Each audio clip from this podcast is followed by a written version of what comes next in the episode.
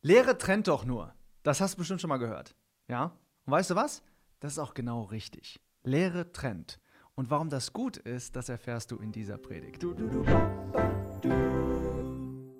In der ersten vierteiligen Serie, in Kapitel 13, ähm, da haben wir gesehen, dass Manoah ein falsches Gottesbild hatte. Und die Lösung war gewesen, den wahren Gott einfach kennenzulernen. Ja? Und das war aber unter Todesfurcht, denn Manoah dachte, dass er sterben würde. Aber im Endeffekt blieb er am Leben. Und wir kommen mit dieser Predigt jetzt zu dem vierten Teil dieser zweiten Serie und wieder zu einer Lösung. Und das Problem war auch wieder ein falsches Gottesbild, aber diesmal war es im Hinblick auf die Sünde. Und die Lösung ist genau die gleiche. Gottesfurcht, ja? Die Furcht des Herrn ist der Anfang der Erkenntnis. Gottesfurcht bedeutet, das Böse zu hassen. Du könntest jetzt denken, okay, das Böse hassen, man muss sich doch mit dem Bösen vielleicht verbinden, um es dann zu überwinden. Ja? Sprich, wer nicht am Tisch sitzt, der kann auch nichts verändern. Und das mag vielleicht für Strategien dieser Welt stimmen, ja, aber Jesus Christus hat gesagt, dass sein, Wel dass sein Reich nicht von dieser Welt ist, ja. Und in der Bibel ist genau das Gegenteil immer der Fall. Nämlich Menschen, die getrennt waren von den Systemen, das waren diejenigen, die am meisten Einfluss hatten. Nehmen wir zum Beispiel das Beispiel von Johannes der Täufer. Der predigte außerhalb von Jerusalem in der Wüste. Das war so ziemlich der schlechteste Ort, den du wählen könntest, um eine Botschaft ans Volk zu bringen. Oder Jesus, ja, der predigte auch außerhalb von den religiösen Hauptschauplätzen. Galiläa, das war das Hinterland Israels. Und der Paulus, der, der, der trennte sich zum Beispiel nach Postgeschichte 19 in der Synagoge von Ephesus, ja, von denen hat dann seine eigene Schule aufgemacht. Oder der Johannes, der total abseits auf seiner Insel da auf Patmos die Vision für die Offenbarung bekommen hat. Aber gut, der Simson, der hat sich auf jeden Fall gedacht, nee, es ist besser Kontakt zu haben, weil dann kann ich ja wirklich was verändern. ja, und wer hier wen verändert, das sehen wir jetzt äh, in dieser Geschichte, ja. Einige Zeit später werden wir das sehen in 1. Ähm, Samuel 13. Da wird gesagt, dass, wir können das vielleicht kurz mal lesen, ähm, 1. Samuel 13, da wird, da wird gesagt, dass im Endeffekt keiner na, ich lese vielleicht gerade mal kurz vor.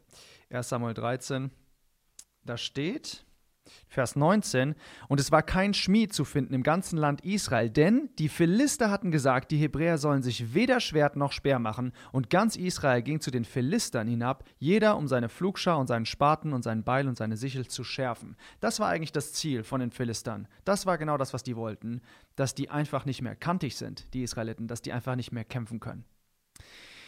Gut, bei dem, bei dem ähm, Simson war das noch nicht der Fall, ja. Und es gab noch Hoffnung, ja. Aber was bringt Klarheit? Das sehen wir jetzt in diesem, in diesem Kapitel, ja. Kapitel 14 lesen wir ab Vers 14 in der Mitte. Aus dem Fresser kam Fraß und aus dem Starken kam Süßigkeit.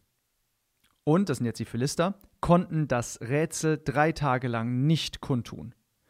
Und es geschah am siebten Tag, da sprachen sie zu der Frau Simsons, Berede deinen Mann, dass er uns das Rätsel kundtue, sonst verbrennen wir dich und deines Vaters Haus mit Feuer. Um zu berauben habt ihr uns eingeladen, nicht wahr? Und Simsons Frau weinte an ihm und sprach, Du hast mich nur und liebst mich nicht. Das Rätsel hast du den Kindern meines Volkes aufgegeben, und mir hast du es nicht kundgetan. Und er sprach zu ihr, Siehe, Meinem Vater, meiner Mutter habe ich es nicht kundgetan, und dir sollte ich es kundtun? Und sie weinte an ihm die sieben Tage, während sie das Festmahl hatten. Und es geschah am siebten Tag, da tat er es kund, denn sie drängte ihn. Und sie tat das Rätsel den Kindern ihres Volkes kund. Da sprachen die Männer der Stadt zu ihm am siebten Tag, ehe die Sonne unterging: Was ist süßer als Honig? Und was ist stärker als der Löwe? Und er sprach zu ihnen: Wenn ihr nicht mit meinem Kalb gepflügt hättet, so hättet ihr mein Rätsel nicht erraten. Und der Geist des Herrn geriet über ihn. Und er ging hinab nach Askalon und erschlug von ihnen dreißig Mann und nahm ihre ausgezogenen Gewänder und gab die Wechselkleider denen, die das Rätsel kund äh, hatten. Und sein Zorn entbrannte und er ging hinauf in das Haus seines Vaters. Und die Frau Simsons wurde einem seiner Gefährten gegeben, denn den er sich zugesellt hatte. Ja? Was bringt Klarheit? Die Wahrheit. Ja? Die, die Wahrheit bringt Klarheit. Wahrheit. Ja? Jetzt wird vielleicht der eine oder andere sagen, oh, Dogmatiker. Ja, ganz genau. Der Simson, der kennt dieses Rätsel Das Rätsel aus dem Fresser kam Fraß und aus dem Starken kam Süßigkeit. Aber er interpretiert es noch komplett falsch. Warum? Weil er denkt, dass Gott ein Spielverderber ist. Ja? Dass er einfach irgendwie ein bisschen grausam ist, ein bisschen mies. Die Götter der Philister, die waren doch wirklich hip. Ja? Die sahen schön aus. Heute würde man sagen, sexy waren die. Und er liebte irgendwie diesen Wein von den Philistern, ja, wenn er so schön im Becher glänzt. Und wisst ihr was? Heute ist es ganz genauso. Wenn du dich ein bisschen umschaust, ja, und äh, wenn du ein bisschen irdisch gesinnt bist, dann ist Gott ein Spielverderber für dich. Ja, dann ist diese ganze christliche Götzendienst, den wir um, um uns herum sehen, ja, der ist viel besser als das wahre Evangelium. Warum? Weil, es, weil man einfach ein Riesensystem aufgebaut hat, was super gut aussieht, was super gut klingt und was einfach wie gemacht ist für das Fleisch. Liebe, Gutes, Schönes. Das einzige Problem ist, dass es nichts mit dem Gott der Bibel zu tun hat. Ja, wir nehmen zum Beispiel mal den Heiligen Geist. Der muss ja heute durch einiges durch. Ja, manchmal frage ich mich, äh, ob der Heilige Geist nicht irgendwelche eine Identitätskrise hat. Ja, ich, äh, in Ehrfurcht gesagt. Ja, aber der wird so stark vermarktet, ja, dass man denkt, wer, wer ist denn das eigentlich noch? Wenn du heute in eine Kirche reinkommst, ja, dann könntest du denken, dass Johannes 16, dass das folgermaßen interpretiert ist, ja, dass als Jesus sagt, wenn der Heilige Geist gekommen ist, dann wird er die Welt bereichern, ja, durch Liebe, durch Gutes und durch Schönes. Aber wisst ihr, wie der Vers in Wirklichkeit heißt, ja? Wenn der Heilige Geist gekommen ist, dann wird er die Welt überführen. Das klingt schon mal ganz anders. Überführen von was? Von Sünde, von Gerechtigkeit und Gericht. Und wisst ihr, das waren die Worte Jesus Christus. Er hat es selbst gesagt. Und das bedeutet, wenn der Heilige Geist aktiv wird in dieser Welt, dann hat das mit Sündenaufdecken zu tun und mit dem Definieren, was Gerechtigkeit ist und mit der Ankündigung des Gerichts. Aber wisst ihr, wie krass das heute ist? Wenn heute Prediger reden, ja, wie die Propheten in der Bibel, dann werden sie gehasst. Ja, wir, be wir beweihräuchern, ja, die Patriarchen, die Propheten, die Apostel, alles toll, solange sie tot sind. Aber ganz ehrlich, wenn sie heute leben würden, dann würden wir die ausschließen aus den Gemeinden. Ja? Wir würden sie Hater nennen und wir würden sie fertig machen auf den sozialen Medien. Nimm den Johannes der Täufer. Was hat er gesagt? Der hat dem Herodes gesagt, du darfst diese Frau nicht haben. Du darfst diese Frau nicht haben hat der Herodes gesagt, ich hau dir gleich den Kopf ab, wenn du das so weitermachst. Oder der Paulus, wie nennen wir den? Frauenhasser. Da schreit keiner mehr auf. Jesus, was hat er für radikale Sachen gesagt? Oh, ja, warte, das geht ja überhaupt nicht. Der ist ja, ist ja der Boss. Ja, da können wir jetzt nichts gegen sagen. Ja, aber es ist der, der Jesus, so wie du den siehst, ja. Und zack, haben wir einen anderen Jesus hergestellt. Ja, wir haben einen Parallel-Jesus ein Anti-Jesus, Antichristen. Und genau das passiert dadurch, dass wir jetzt gerade einen, Heil, einen, einen, einen Parallel-Heiligen Geist aufbauen. Warum? Damit wir nicht den wirklichen Geist, ja, dem wirklichen Heiligen Geist mehr gehorchen müssen, sondern diesem anderen. Das ist auch ein ganz toller Geist, ein ganz schöner Engel, voll von Licht. Ich bitte dich wirklich, die Bibel zu lesen, mein Freund. Ja, Jesus ist alles andere als so ein Flip-Flop-Hippie, ja, mit langen Haaren, dem, mit dem du erfolgreich sein kannst in dieser Welt. Wenn du in der heutigen Welt mit deinem Jesu durchkommst, dann stell dir wirklich nochmal krass die Frage, ob das der richtige Jesus ist. Wir, wir können uns daran erinnern, was der Jesus selbst gesagt hat. Er hat gesagt, ein Knecht ist nicht größer als sein Herr. Wenn sie mich verfolgt haben, dann werden sie euch auch verfolgen. Ja? Jesus ist nicht gekreuzigt worden, weil er denen erzählte, wie sie besser leben können, ja, oder wie sie besser durch Krisen kommen und so weiter. Er wurde umgebracht, weil er die Welt aufs Schärfste verurteilt hat. Und wenn dieser Geruch nicht in unseren Predigen ist, ja, wenn dieser Flair dieses Mannes von Nazareth nicht irgendwie rüberkommt, wenn du predigst, dann predigst du eine andere Person, ja. Aus dem Fresser kam Fraß, dem Fresser. Ich möchte mal ein paar Bibelstellen äh, vorlesen, ja, die charakterisieren, wer Gott ist. Und vielleicht ist es neu für dich, aber ich, ich will es trotzdem mal vorlesen. Nahum 1, Vers 2. Ein eifernder Gott und rächender Gott ist der Herr. Ein Rächer ist der Herr und voll von Grimm. Der Herr übt Rache an seinen Widersachern und trägt seinen Feinden nach. Wow. Joel 2, Vers 11.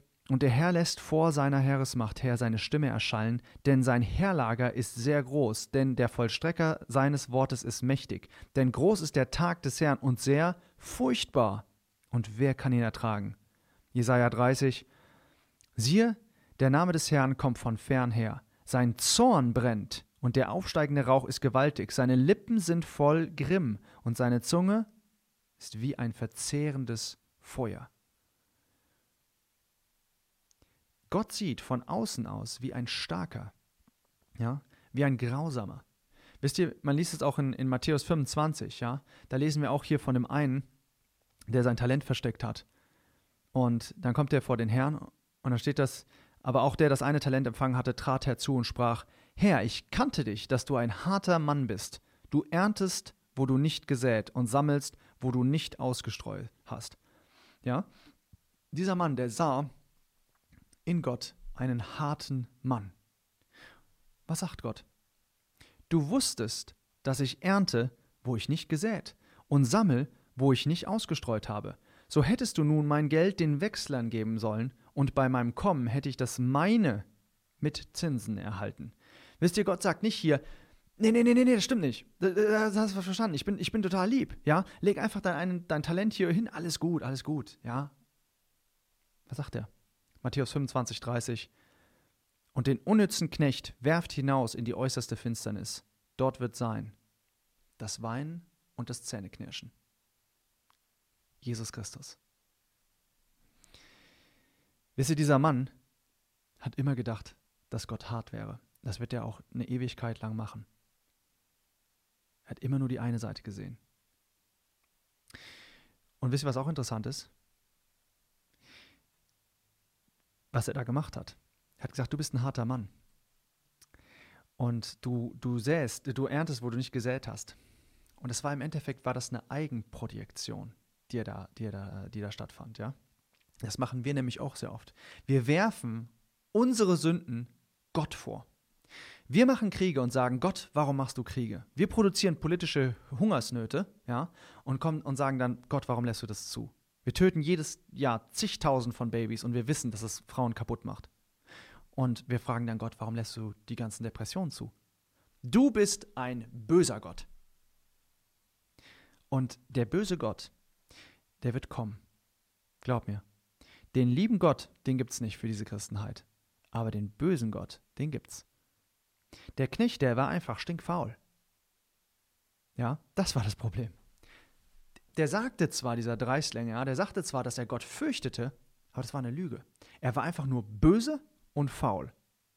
Und Gott richtet ihn dann aufgrund seiner Worte. Er sagt, hättest ja ruhig faul sein können, ja, aber wenigstens hättest du ja das Geld für mich arbeiten lassen. Zinsen hättest gar nicht mach, nichts machen müssen, ja, ist eine ganz einfache Geschichte. Aber du hast mich halt nicht lieb. Und wenn du mich schon nicht lieb hast, hättest mich wenigstens fürchten können. Ja, werft ihn hinaus in die äußerste Finsternis sein, da wird, da wird das Weinen und das Zähneknirschen sein. Und das ist eine Person, wisst ihr, die unter diesem Herrn stand. Das war nicht irgendjemand, der, was ich, ein Atheist oder irgendwas war. Das, der stand unter dieser Herrschaft dieses Menschen. Das ist einfach nur erschütternd. Und jetzt möchte ich dir eine ganz andere Seite zeigen. Ja? Denn die, die den Herrn fürchten, die sehen eine ganz andere Seite hier in diesem Rätsel. Aus dem Fresser da kam Fraß.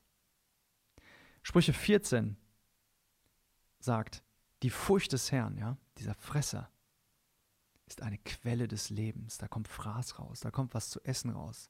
Oder aus dem Starken, dem Grausamen, ja, da kommt Süßigkeit. Die Furcht des Herrn, ja, die Furcht vor diesem Grausamen ist der Anfang der Erkenntnis, ist diese Süßigkeit, diese Erkenntnis ist Intimität. Seht ihr? Das Rätsel, das beinhaltet die Furcht des Herrn. Und Gott liebt es, den Teufel mit seinen eigenen Waffen zu schlagen, das wissen wir. Ja? Der Tod des Löwen, der hatte unbemerkt im Simson sein Naziräertum gekostet. Aber im Endeffekt wird Gott auch genau dieses Geheimnis, was, was er dadurch äh, gewonnen hatte, das wird er benutzen, dass er mit dem Simson und mit seinem Dienst nochmal ans Ende kommt, ja, und das ihn wunderbar verherrlichen wird. Aber gut, das Rätsel beinhaltet die Furcht des Herrn. Und deswegen trennt es ja, es trennt den Simson von was? Von den Philistern. Und warum? weil die Furcht des Herrn bedeutet, das Böse zu hassen. Sprüche 8, ja? Und das merkt diese Frau auch direkt, ja? Sie sagt, du hasst mich. Weißt du, wenn wir das nicht checken, dass Himmelsbürger nichts mit diesem Weltsystem zu tun haben, dann macht uns das spätestens die Welt klar.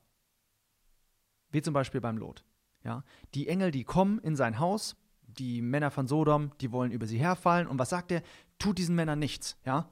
Und die drehen sich um und denken sich, was willst du denn hier? Du bist als Fremder hier hingekommen und jetzt willst du hier den Richter spielen. Sie nennen ihn einen Fremden. Und das trifft die Sache genau auf den Kopf. Genau das war er. Er war ein Fremder. Und wisst ihr, die Welt hat manchmal eine bessere Theologie als wir. Ja? Wenn wir als Christ nur ein bisschen unsere Identität zeigen, dann zeigt auch die Welt ganz klar ihr Gesicht. Ja? Das Rätsel macht hier den Unterschied. Die Lehre macht den Unterschied. Deswegen ist auch Bibellehre überhaupt nicht trivial. Der Simson, der wusste etwas, was die Philister nicht wussten. Und das hat die furchtbar aufgeregt, ja. Die haben zu der Frau vom Simson haben sie gesagt, hier, du musst dich jetzt entscheiden, ja. Ähm, wir können ein bisschen religiöse Spielchen und so weiter, das können wir mit der Welt machen. Das ist überhaupt kein Problem. Ein bisschen Streicheleinheiten und so, hier und da, ja. Jesus als Lebenretter, Life Coach, alles gut, machen wir mit. In jeder Religion geht es übrigens um Sünde oder Weltverbesserung oder Verbesserung des eigenen Ichs oder irgendeinem Guru nachfolgen und so weiter. Und wenn du das halt mit Jesus machst, ist es überhaupt kein Problem. Aber wenn du ein bisschen tiefer gehst, ja, nur als nur diese oberflächlichen Floskeln, dann trifft man plötzlich auf einen eisenharten Kern. Dann ist der Spaß vorbei, ja. Plötzlich zeigen die Philister Zähne. Plötzlich werden hier aus diesen 30 Freunden werden plötzlich 30 Erzfeinde, die deine Frau umbringen wollen. Wisst ihr warum? Weil er sie abgezogen hatte. Die merken plötzlich, der klaut uns hier etwas von unserem Eigentum.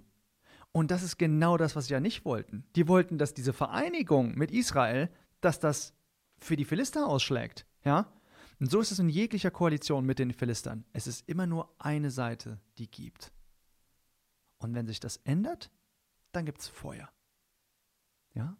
Der Wein, der da so schön blinkt im Becher, der so leicht hinuntergleitet, sein Ende beißt wie eine Schlange, sagt das Wort, ja, sticht wie eine, wie eine Viper. Und dann zeigt die Frau auch genau, wo sie hingehört, ja. Vers 16 sagt sie, ähm, sie sagt, meines Volkes, du hast es den Kindern meines Volkes, ja, hast du das aufgegeben, dieses Rätsel. Und dann in Vers 17 steht da noch, sie sagt, das Rätsel sagt sie den Kindern ihres Volkes. Hab dich so lieb. Ja, mit Jesus finde ich super gut. Ich gehe auch in deine Gemeinde und alles. Dann kommen plötzlich Kinder und es geht um Fragen wie Taufe und Bibelstunde. Und plötzlich gehen wieder alle in ihren Stall zurück. Ein Philister veränderst du nicht so schnell. Und dann gibt es noch viele Christen, die stehen zwischen den Philistern ja, und dem Volk Gottes. Und was entsteht daraus? Laodicea. Oh, dass ihr warm oder kalt wärt, ja? Das würde den Philistern nämlich nicht die Möglichkeit geben, so unverdeckt mitzuspielen. Das Warme in Laodicea ist der Hinderungsgrund, dass die Lauheit sich als Kälte entlarvt.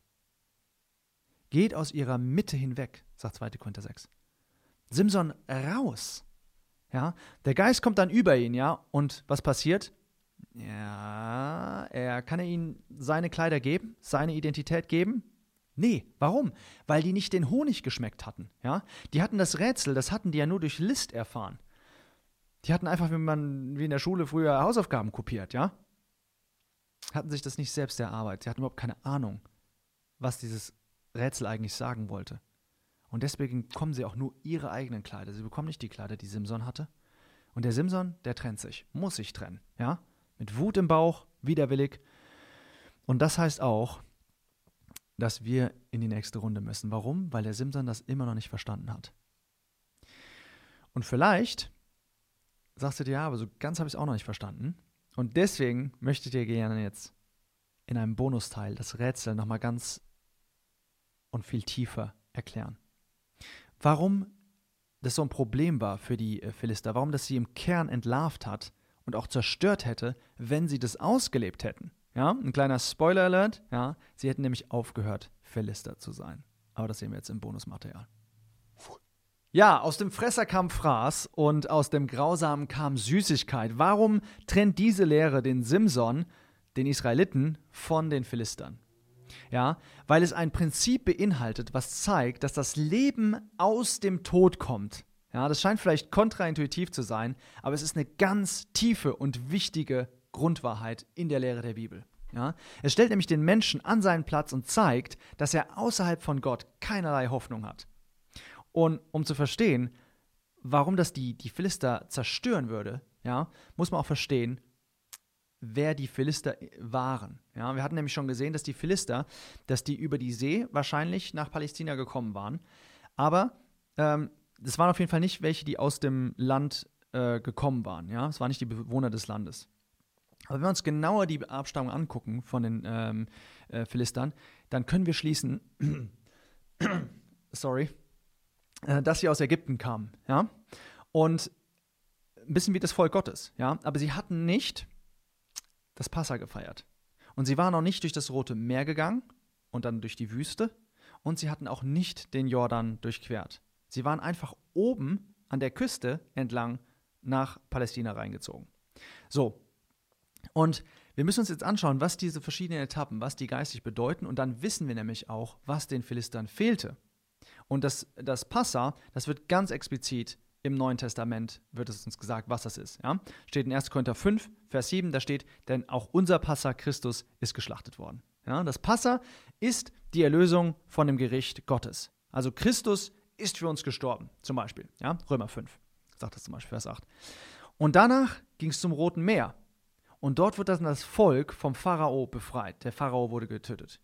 Und das war was? Die Erlösung von der Sklaverei und der Macht der Feinde. Das ist auch wieder Römer. Ja? Wir sind gestorben mit Christus. Und dann kommt die Wüstenreise. Und was hat die gemacht? Die hat das, das komplette Selbstvertrauen äh, zerstört. Ja? Wieder Römer, Römer 7, ja, steht, denn ich weiß, dass in meinem Fleisch nichts Gutes wohnt. Römer 7, ganz wichtig. Und dann kommt der Jordan. Ja, die Israeliten, die gehen durch das Wasser und das ist natürlich wieder, zeigt wieder den Tod, ja, und auch die Identifikation mit Christus, aber besonders, um dann in das Land zu kommen. Sie kommen dann aus dem Jordan heraus. Es wurde beim Roten Meer nicht gesagt. Und da lassen sie sich dann beschneiden in Gilgal. Und da steht äh, sowas wie die Schande Is äh, Ägyptens, die wurde da abgewälzt. Und das ist nicht mehr so stark, was uns der Römerbrief zeigt, sondern es ist eher der Kolosserbrief. Und da wird gesagt, ähm, Kolosser 2 wird gesagt, dass euch, als ihr tot wart in den Vergehungen, ja, das ist also was hinter denen lag, diese Vergehung in Ägypten, und der Vorhaut eures Fleisches, ihr wart tot in den Vergehungen und in Vorhaut eures Fleisches, Vorhaut, ja, Gilgal spricht darüber, hat er mitlebendig gemacht mit ihm. Ja, er hat sie mitlebendig gemacht mit ihnen. Das heißt jetzt, die sind jetzt in diesem neuen Land. Und dann essen die in diesem neuen Land, was essen die da? Das Manna, was sie auf der Wüstenreise gegessen haben? Nee, da sind wir draußen. Ja, aus dieser, aus dieser Sache sind wir draußen. Die essen, sobald die dann in dieses Land kamen, hörte das Manna auf und sie aßen die Speise des Landes. Ja, das ist dieser verherrlichte Christus. Das ist was noch ein Stückchen weiter. Ja, das ist dann Epheserbrief, ähm, Kapitel 2 äh, wo da steht, er hat uns mit auferweckt und mitsitzen lassen in den himmlischen Örtern in Christus Jesus. Ja, ganz wichtig, Christus Jesus. So, und vielleicht hast du das jetzt nicht alles verstanden, ist überhaupt kein Problem. Schau dir in aller Ruhe die Videos an, die wir dazu gemacht haben. Römerbrief, Kolosserbrief und Epheserbrief. Ja? Was wichtig ist, was du davon behalten musst, ist, die Lösung ist überall in dem Tod. Bei dem Passer musste ein Tier sterben beim Roten Meer, da muss das Volk mitten ins Meer, ja, zwischen diese, diese Wasserwände rechts und links. Sichere Tod. Für den Pharao zumindest, er hat es ja auch versucht. In der Wüste sind alle Ungläubigen sind gestorben. Im Jordan wieder der sichere Tod. Gilgal, Tod über das Fleisch. Immer dieser Tod. Und das ist genau, was die Philister nicht kennen. Oder zumindest nicht anerkennen. Dass der Mensch tot ist. Ja, Nee, der Mensch, der hat noch so einen, so einen Funken Gutes in sich. Ja, und er ist auch noch so ein ganz bisschen frei, ist er in seinem, in seinem Willen. Er muss sich irgendwie, kann er sich schon rauskämpfen. Die Bibel sagt ganz, ganz klar, ja, du brauchst ein Passer. Ja, Römer 6 wieder, ja, ihr wart Sklaven der Sünde. Ja, oder Hebräer 2 sagt, dass Jesus Christus durch den Tod den zunichte machte, der die Macht des Todes hatte. Das ist den Teufel. Ja, und alle die befreite, die durch Todesfurcht das ganze Leben hindurch der Knechtschaft unterworfen waren. Ja, was musst du machen? Gla glauben, ja, dass der Jesus vor 2000 Jahren gestorben ist, damit wir jetzt als Christen hier frei leben dürfen? Nee. Rotes Meer. Du musst in den Tod mit Christus. Ja? Du warst nicht vorher einfach nur verwundet oder verletzt, wie man das so gerne predigen will. Oder auf, auf modernen Evangelisationen, da sagt man einfach, ja, wir sind alle krank und Jesus kam zu uns, um uns zu heilen. Nee, wir waren tot, ja. Das Sinnen des menschlichen Herzens ist böse von seiner Jugend an, sagt Mose. Oder Epheser 2, ja, ganz berühmt auch. Ihr wart tot in euren Vergehungen und Sünden. Die Wüste, das ist kein Life-Coaching, ja, das ist nicht Strategien, das, wir müssen da nicht irgendwie zu Therapeuten oder so oder irgendwie zur Beichte. Römer 7 nochmal, ja. In meinem Fleisch wohnt nichts Gutes, ja. Ah, Christen wollen das Gute, ja, die wissen nur nicht wie. Nein, überhaupt nicht. Der Mensch ist unverbesserlich, in meinem Fleisch wohnt nichts Gutes. Und dann kommt der Jordan, ja, es geht nur durch den Tod und die Auferstehung. Unsere alte Natur, die wird nicht irgendwie veredelt, ja, sondern wir bekommen eine ganz neue göttliche Natur. Der Petrus, der sagt es in seinem zweiten Brief, sagt er, ihr werdet durch die Verheißung, ja, werdet ihr Teilhaber, was? Der göttlichen Natur. Das würden wir nicht aussprechen, wenn es nicht in der Bibel stand. Oder auch zum Beispiel einer meiner Lieblingsverse ist in 2. Korinther 5, ja, Vers 17. Daher, wenn jemand in Christus ist, da ist eine neue Schöpfung. Das Alte ist vergangen, siehe, alles ist neu geworden. Aber wisst ihr, das Problem ist, dass die Philister die gleichen Vokabeln benutzen. Aber du kannst sie sehr, sehr leicht entlarven mit einer Frage. Was meinst du damit, wenn du von sprichst? Was meinst du damit? Oder du sagst dir, jo, das ist mir zu kompliziert, ja, Hauptsache christlich. Christus, super. Nee, christlich ist nicht genug. Die Philister, die sind auch christlich. Du musst verstehen, wie man ins Land kommt. Der Tod ist die Lösung. Aus dem Fresser kam Fraß und aus dem Starken kam Süßigkeit.